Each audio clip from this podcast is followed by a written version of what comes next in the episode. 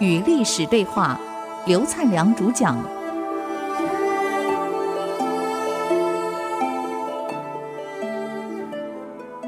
这里是 IC 之音竹科广播 FM 九七点五，您所收听的节目是《与历史对话》，我是刘灿良。上个礼拜我们谈到侯景问计于他的参谋长啊，他的军师王伟，王伟告诉他，这个萧龙的部队敌众我寡，我们正面交锋对我们绝对不利，应该避过他们的总部队啊。他的压力，然后我们绕个圈，直接打建康，打首都。首都国都一旦拿下来了，萧伦的部队就不战而溃了。要避其锋面，绕道而行，直取健康。这个侯景一听有道理呀，马上来个声东击西，表面上去打合肥，要应付这个这个萧伦的部队，要跟他正面对抗。实际上，大部队绕过圈往健康走了。在古代，这种骗对方很容易骗的，因为没有空中侦察机呀、啊，又没有卫星，我部队怎么跑，你怎么知道？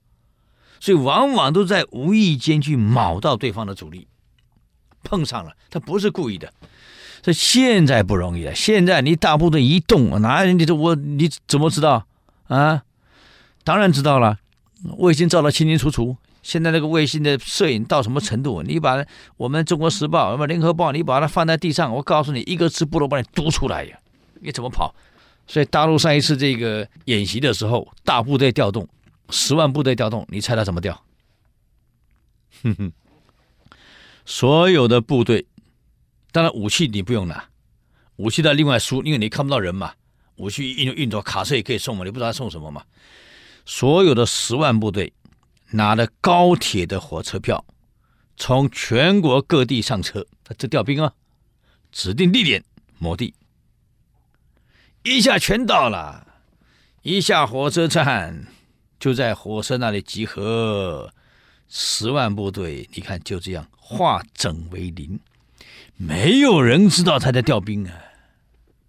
现在美国才警觉到高铁真好用啊，你太来不及了，你看。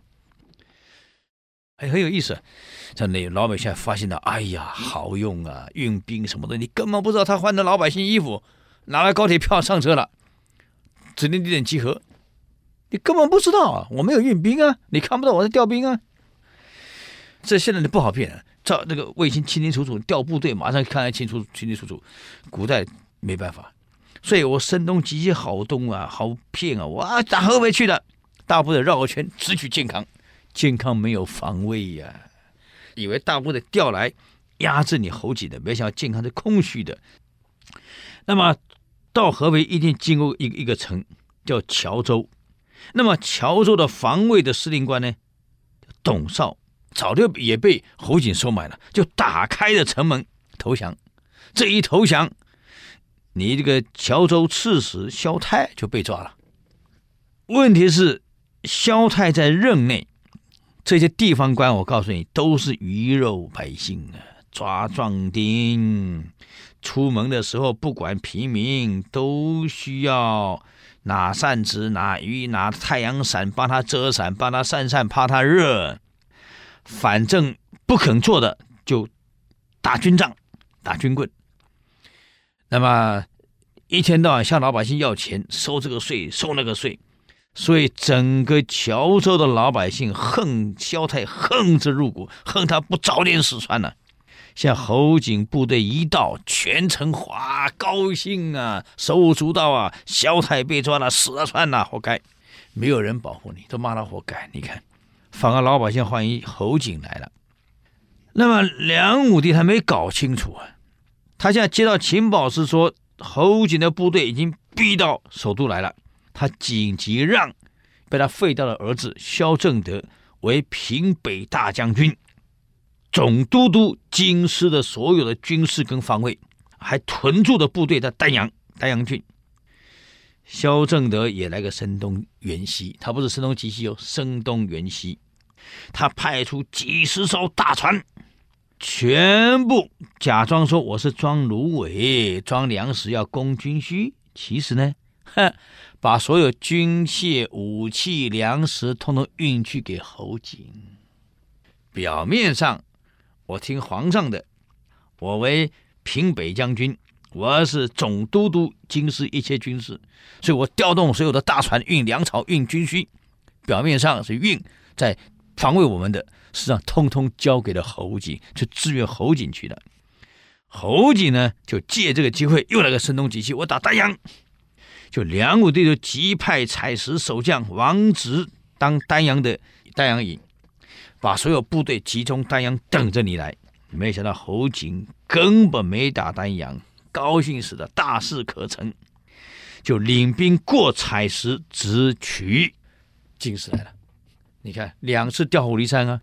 一次把你调到合肥去，一次把你调丹阳去，而两次我都没有经过这里，都是在往健康走。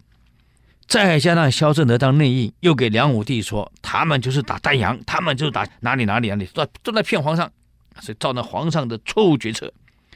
这下大兵已经迫近健康了，皇上才急了啊！哎，这个老人痴呆会好一点啊，嗯，还会走哇急了，哎呀来了怎么办？才命令太子萧纲来。萧纲匆匆忙忙见到皇上，问皇上到底怎么办？梁武帝力不从心的讲一句话：“毕竟已经八十八岁了，这是你的事儿，你不要问我。朝廷内外的军事全部你负责，别管我。我老了，那老了为什么你不退休？大事不管。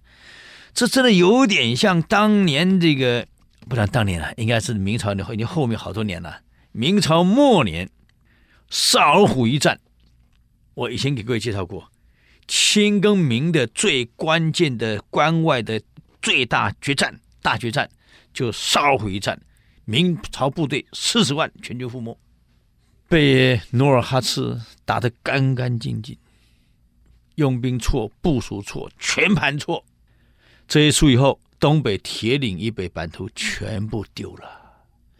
文武百官两百余人集中在这个文华门，大哭啊！皇上啊，你要出来呀！铁岭以北丢光了，怎么办啊？皇上啊，你要出来呀！